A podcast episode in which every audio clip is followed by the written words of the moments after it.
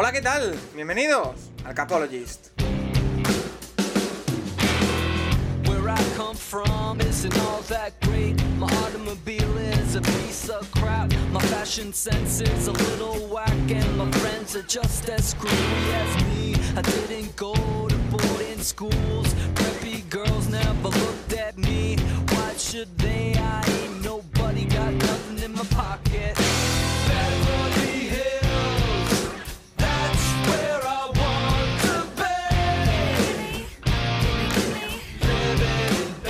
¿Qué tal? Bienvenidos de nuevo al Capologist y bienvenidos a otro podcast especial dentro de esta programación especial, valga la redundancia, eh, camino a la Super Bowl. Ese partido entre Philadelphia Eagles y Kansas City Chiefs, del que cada vez estamos más cerca, y también hemos querido aprovechar, como ya hicimos el, año pasado y también hemos ido haciendo en forma de píldora durante eh, las batallas de playoff, para acercarnos un poquito más al partido, a la Super Bowl, desde un punto de vista estadístico, desde un punto de vista de los fríos números que, como siempre decimos, no se pueden tomar como un absoluto, como un todo, pero que sí pueden servir para orientarnos de hacia dónde puede ir el partido.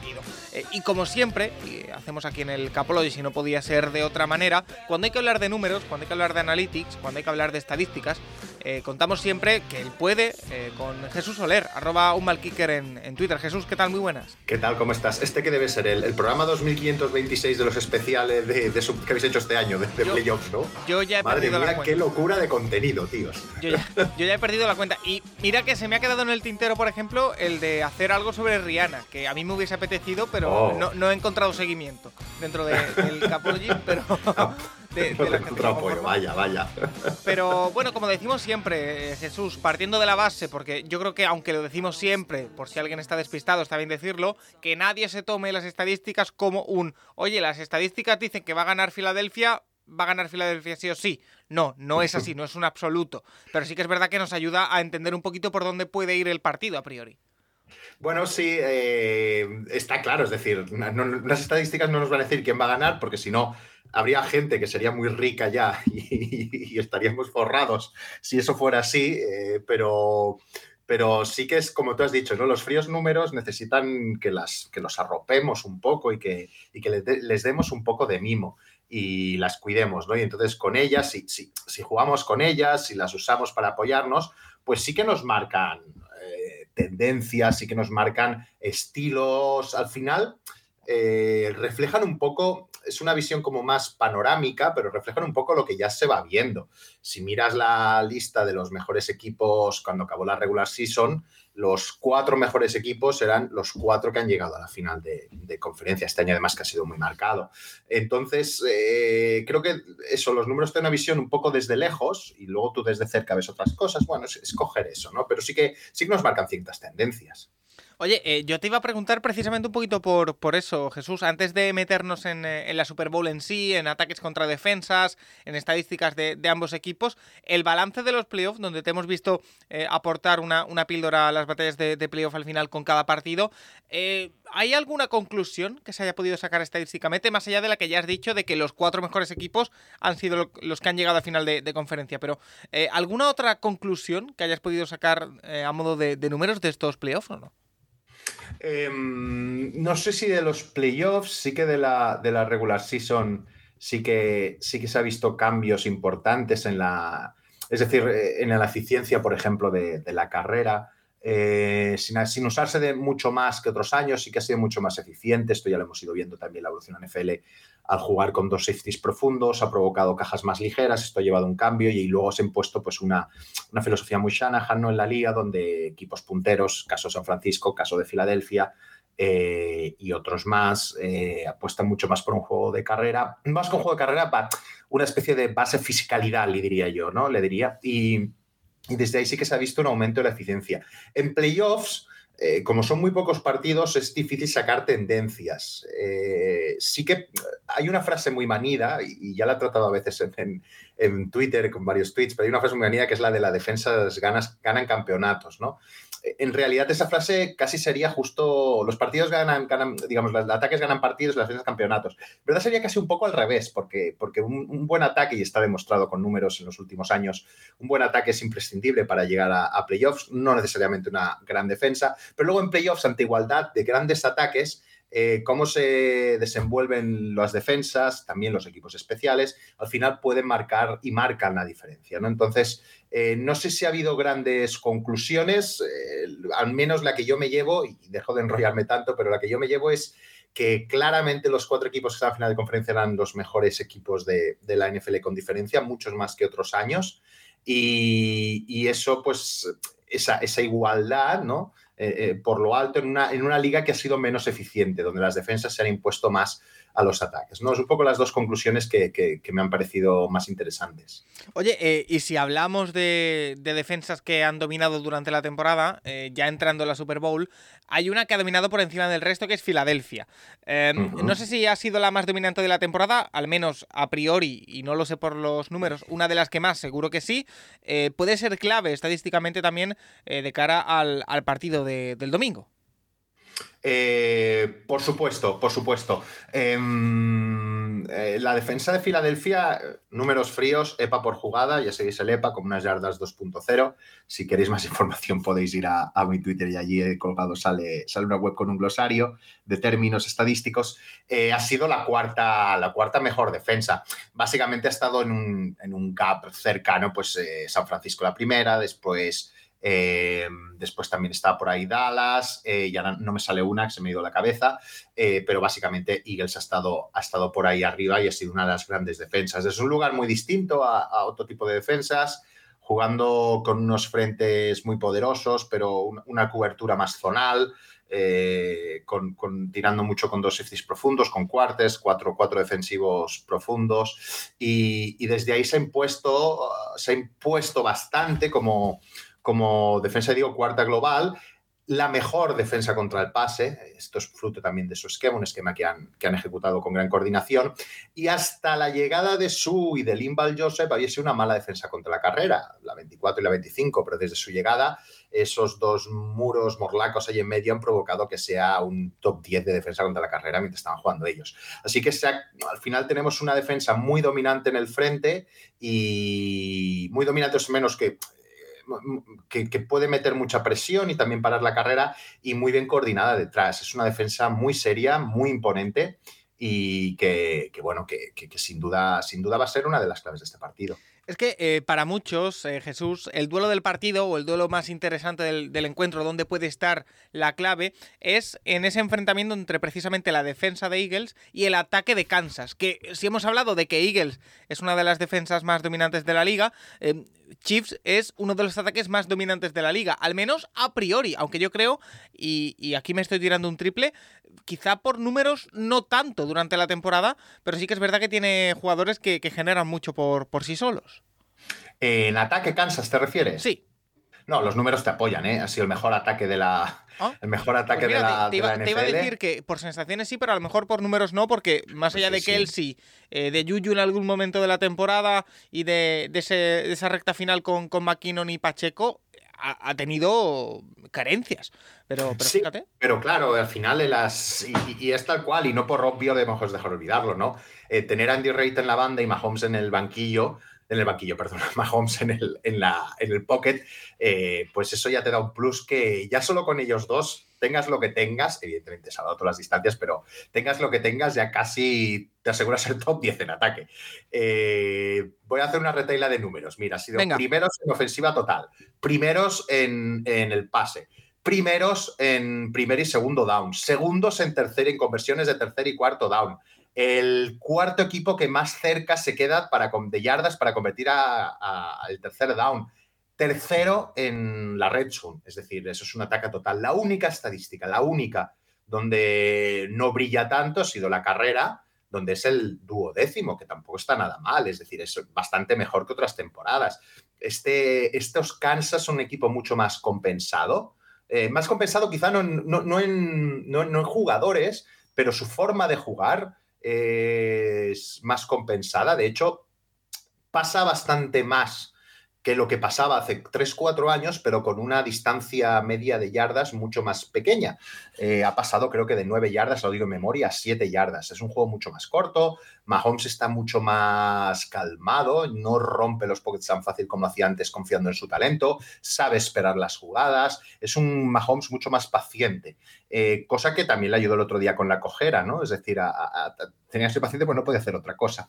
Eh, creo que este equipo es un rodillo en ataque totalmente, con una línea poderosa, una línea que funciona, una de las mejores líneas, evidentemente, que han tenido, que han tenido Kansas. Y, por eso lo hace, pues eso, el, mejor ataque y va a ser este gran duelo, cómo, cómo van a poder medir esta presión de Filadelfia y cómo Mahomes va a encontrar respuestas con una cobertura, con una cobertura de Eagles que defiende muy bien.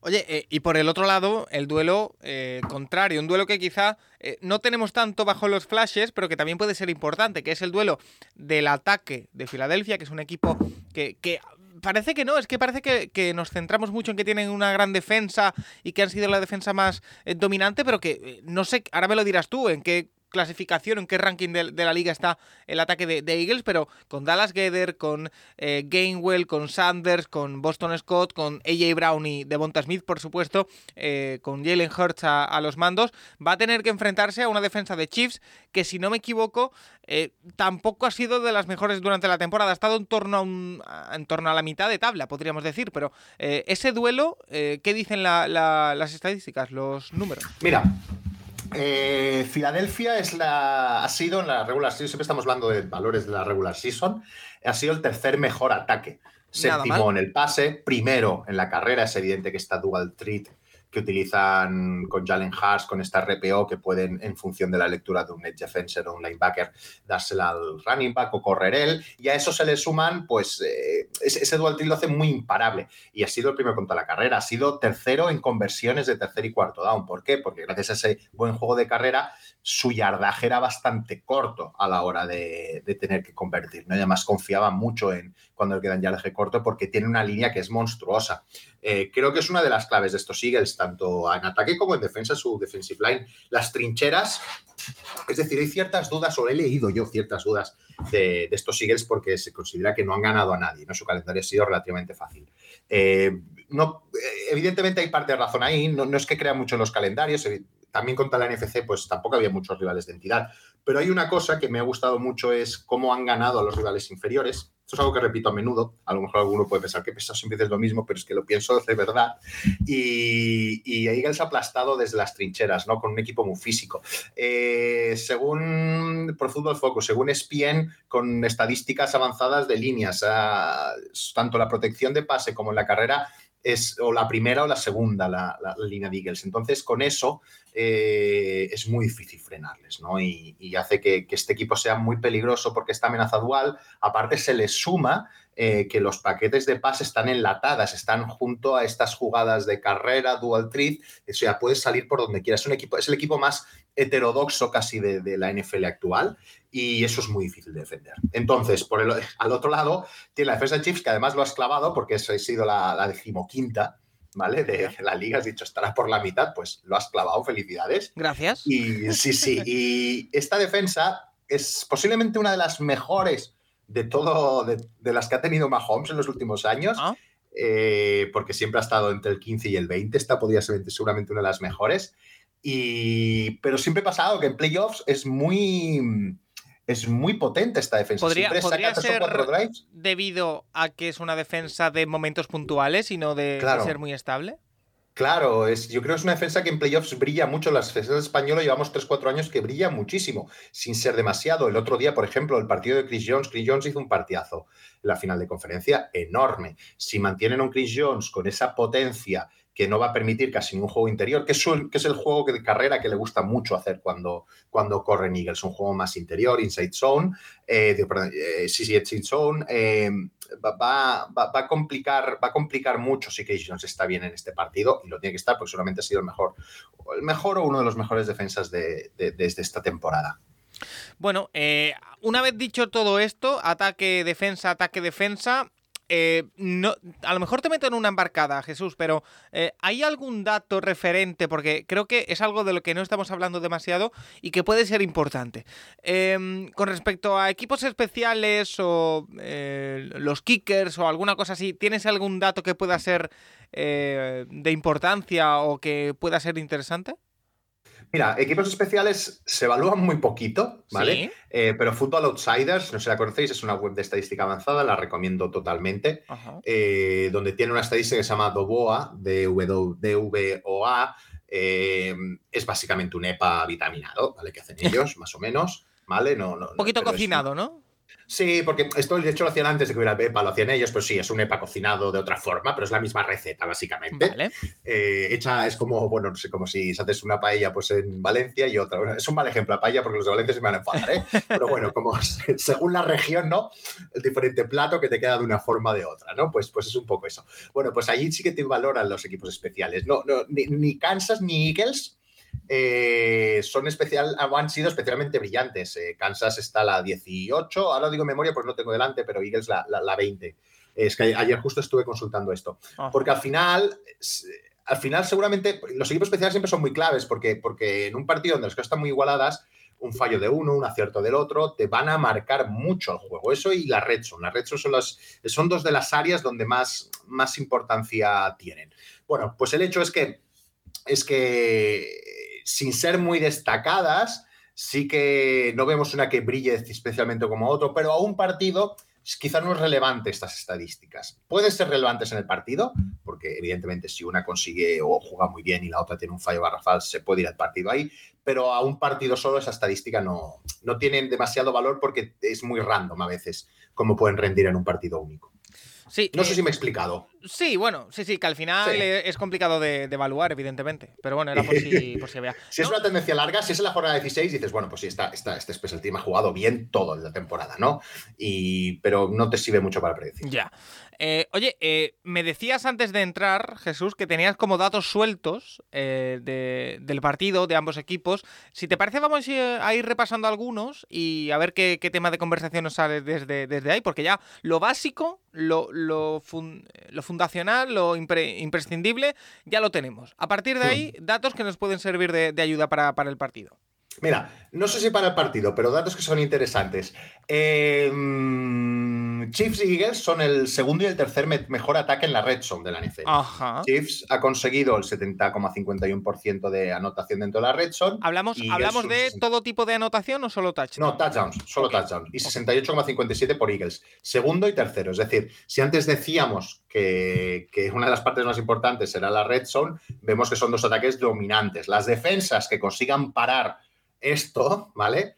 Eh, serán pues seguramente las que, las que marquen el, partido.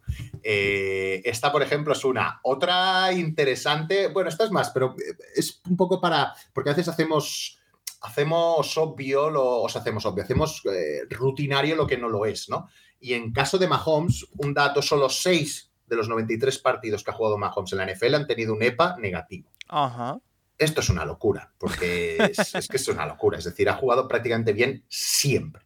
Siempre. Entonces, eh, este nivel de excelencia. Oye, puede ser. Eh, me voy a tirar. Es que no me vas a poder responder, pero bueno, yo te lo tiro por si acaso. ¿Puede ser que uno de esos seis partidos sea la Super Bowl que pierden ante Tampa Bay? Sí, correctamente.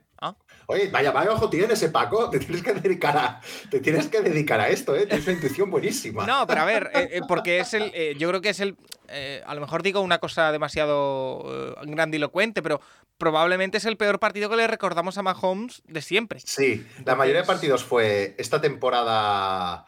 Esta temporada o sea, esta temporada, la Super Bowl esta, y luego creo que fue la temporada pasada o la anterior. Que tuvo tres o cuatro, cuatro o cinco partidos donde estuvo mal. Sí, sí, sí. Mm, sí, pues, pues básicamente son esos.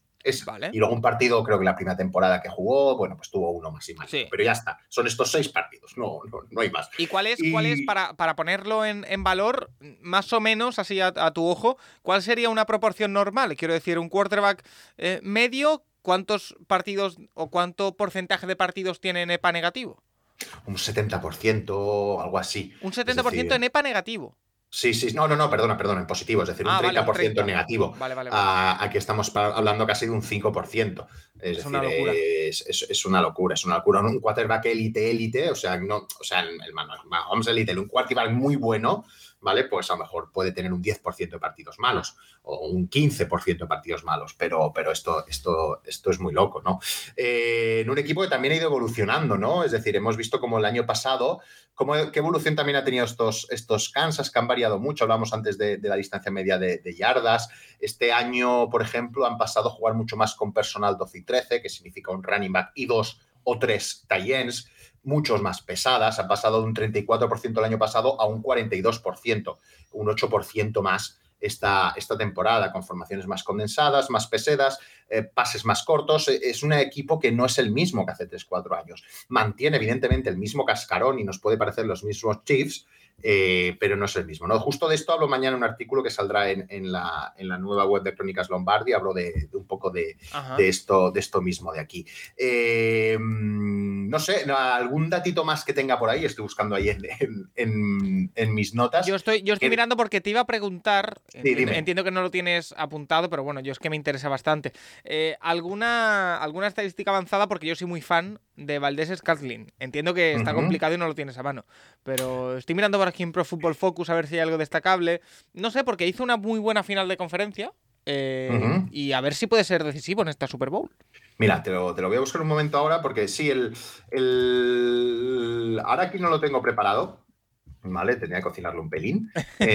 Sí, el... pero Eh, normal, ya- ¿eh? Se puede, se puede entender, Jesús, que no, Claro, que claro. no tengas preparado nada, a, pero tú- a Valdés Scantling. Preguntar que no quede. Tu pregunta, mira, has hecho dos o tres que tenía, tenía, por ahí, tenía por ahí cositas. Pero sí, el otro día, el otro día Valdés Scalding hizo, hizo un gran partido. Creo que, mm, que justo estas, estas formaciones más condensadas, un, una dot más corto, el de, el de Mahomes, el otro día gana el partido básicamente con, con, con un 6,4 yardas. Esto es muy poquito y más acostumbrado a lo que, a lo que es Ma- Mahomes. Valdez Scanlin lo que tiene es que le, le permite ciertas jugadas profundas, es un corredor con mucho, con mucho recorrido. El otro día, claro, por ejemplo, de las nueve targets que tuvo, un 78% se convirtieron en primer down. Es un jugador que se juega en profundo con él y creo que le Va da una largo, alternativa. ¿Qué? Va muy en largo, sí, sí. Sí, esta, esta alternativa es muy válida porque sin abusar demasiado de ella, eh, le puede resolver un partido. Y en un Mahomes que, que está medio cojo, veremos cómo llega, pero, pero evidentemente el otro día acaba muy tocado. eh, es muy útil este tipo de jugador, más en eh, juntado con, con- con lo que está rodeado, no más con un Kelsey que va a ir esas rutas cortas, que va a estar seguramente cubierto cubierto en, en- en bracket, excepto Jacksonville, que decidió no defender a Kelsey porque le debió parecer una buena idea, pero en general a Kelsey pues, se va a llevar siempre a dos jugadores. Y Valdés en ese uno contra uno, en profundidad, puede ser un jugador muy Mira, útil. Estoy viendo estadísticas de la temporada de Valdés Scatlin. eh, su promedio de, de yardas por recepción es 16,4. que no sé si es mucho Es de los más altos de la liga, eso. Parece bastante. De hecho, hace Sí, dos mucho. años, en, 2000 en 2020, con los Packers tuvo 20,9. Eh, pero bueno, eh, dos touchdowns de, recepción que no son muchos. Es un jugador que, en mi opinión, eh, y viéndolo y, y no hablando de estadísticas, va muy bien en largo, crea separación, le cuesta ya eh, coger la pelota. Pero Ya, eso, eso, eso puede ser. Sí, también es difícil que cuando juegas tan en largo, tu número de drops es bastante más alto que otro tipo de, de quarterback, ¿eh? de, de wide receiver. Porque si cogiera, es decir, si de Valdez Scarlin tuviera menos drops, estaríamos hablando de un, de un wide receiver élite. Y como no lo es, pues es lo que es, ¿no? Pero sí que es una amenaza profunda, la que no se le puede pedir pues que pille todos, pues no es ese tipo de jugador. Pero sí que yo creo ya eh, el concepto del engaño, ¿no? En la NFL, yo creo que es necesario tener una amenaza así, porque al final te obliga a estirar el campo, la defensa, te obliga a no fiarte de, de estos pases cortos, te obliga a abrir huecos y en ese, en ese hole que se genera, en ese punto intermedio, ahí Mahomes puede hacer mucho daño con Kelsey. eh, con- es decir, eh, creo que es necesario que esta amenaza esté, sea creíble. eh, y sepa después que te del partido del otro día es creíble, claro. Claro, y que digas, ostras, voy a tener que estar un ojo con, con Valdés Scalding. Si consigues eso, y es una cosa que ya ha conseguido por el partido del otro día, eh, hace que este ataque sea mucho menos, más expresible, la defensa tenga que estar en, otros lugares. Oye, em, y hablando también de otro de los grandes puntos de, atención de- del partido, está en el banquillo. Ya hemos hablado un poquito de, de Andy Reid, o lo has comentado. Em, ¿Hay algún dato o alguna estadística eh, que nos pueda hablar un poquito del duelo entre Siriani y Andy Reid o no? Eh, pues no tengo ni idea. eh, Ahí es te algo que nunca miro, ¿eh? Lo de los entrenadores. Eh, eh, no, no sabría qué decirte ahí. Em, me has dejado un poco en blanco, la verdad. No, por ejemplo, a, mí- a mí se me ocurre pensar, que no lo sé, porque yo no sé de estadísticas demasiado, que eh, si hubiera una, una estadística de, por ejemplo, ya pienso más en Andy Reid que, que en Siriani, que la muestra es mucho más pequeña, eh, de rendimiento de los equipos de Andy Reid en playoff eh, con re- temporada regular o algún tipo de, de cosa así, si hubiese o existiese, pero bueno, tampoco... Sí, lo que pasa que, que el- me gusta que, que- que comentes esto porque abre la puerta también a, a- a reflexionar sobre ello, eh, porque pasa mucho en, la- en los medios americanos, sobre todo, evidentemente, cuando hablan, de, les da mucha importancia a los, a los récords en playoffs, ¿no? Sí. Y, y los récords en playoffs o, o los rendimientos en playoffs es algo muy random, en verdad. Es decir, cuando digo random no digo que no tengan influencia de nada, sino que se están enfrentando los mejores equipos de esa temporada. Normalmente los resultados son bastante aleatorios en el, en el que evidentemente los, pues los seeds 1, seeds 2 suelen llegar mucho más lejos. En este caso son los dos seed 1, pero valorar a un equipo, a un entrenador, a un jugador por su récord en playoffs es ser un poco injusto, ¿no? Porque al final eh, lo que importa es en esa regular season, donde hay muchos partidos, donde el equipo se consigue clasificar, donde se, se enfrenta a todo tipo de rivales. En playoffs, siempre se dice, puede pasar de todo. Y además lo normal es que al final tengas, eh, es difícil tener un récord o positivo o en playoffs porque significaría seguramente que ganes varias Super Bowls y esto es muy Sí. difícil de conseguir. Entonces lo normal es que tengas pues, pues un 2-3, un, un, un 3-6, algo así, ¿no? Al final, eh, si no llegas siempre al final de conferencia, pues Sueles vas a- perder más de lo que ganas, 100%. Sí, vas a perder más de lo que ganas. Entonces, claro, es, es normal. La, la mayoría, si, co- si cogiera- lo que pasa es que si cogiéramos a la- todos los jugadores y a todos los entrenadores que están en playoffs de, toda la- de, de todas las temporadas que han pasado, veríamos que la gran mayoría van a tener récords negativos. Por lo tanto, hay que intentar no juzgar por eso. Vale, eh, Jesús. Has visto, no tenía dato, pero me has, No, dejado la puerta para, para colarlo, ¿eh? Has, has salido de una manera maravillosa. Eh, ¿Alguna otra cosa que te quede por, por comentar que te quede en el tintero? Eh, bueno, eh, un pequeño dato que creo que es interesante.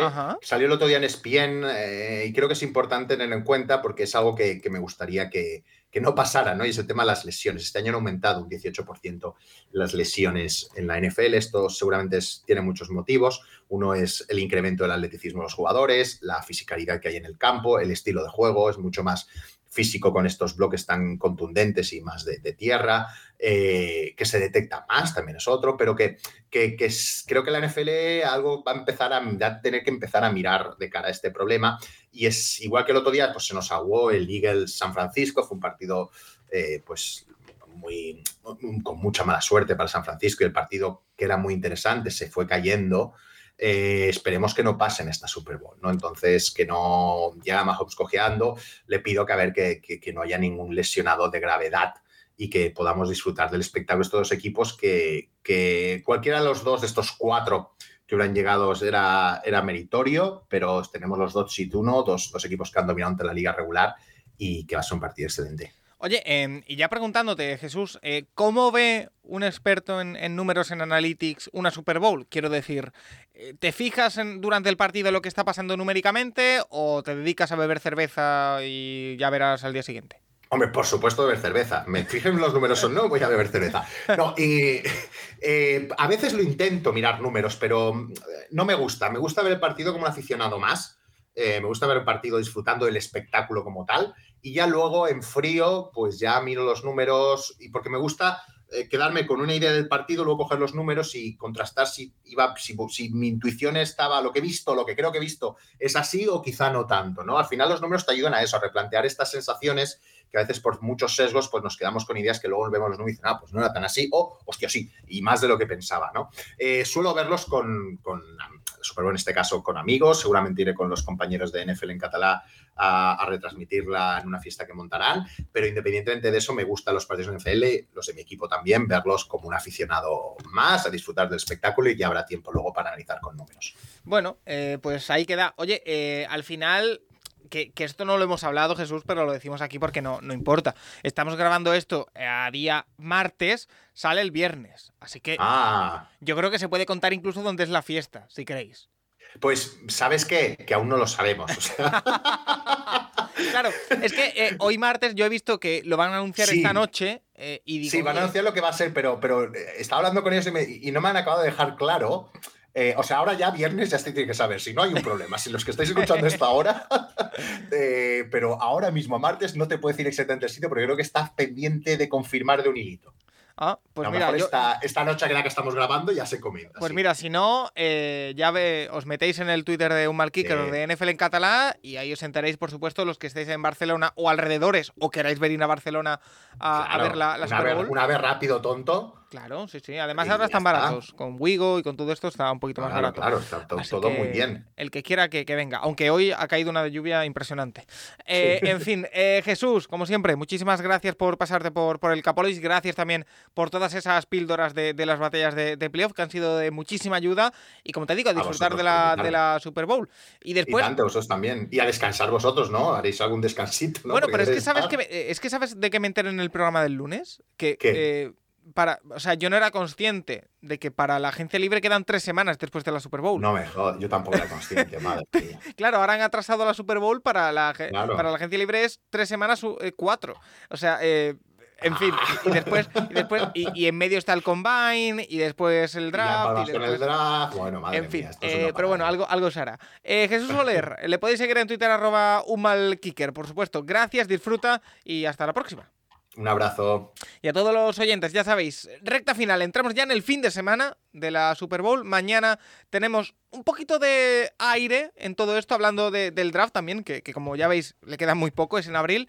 Eh, hablaremos con, con los chicos de Root Running Advance que harán su primer mock draft de la temporada. Y el domingo una entrevista muy especial justo antes del encuentro. Así que cerrando ya prácticamente la, programación especial de- del Capologist por esta Super Bowl 57. Esperemos que, que disfrutéis Philadelphia Eagles, City Chiefs. Así que nada, hablaremos ya cuando esté terminada el. Así que hasta la próxima.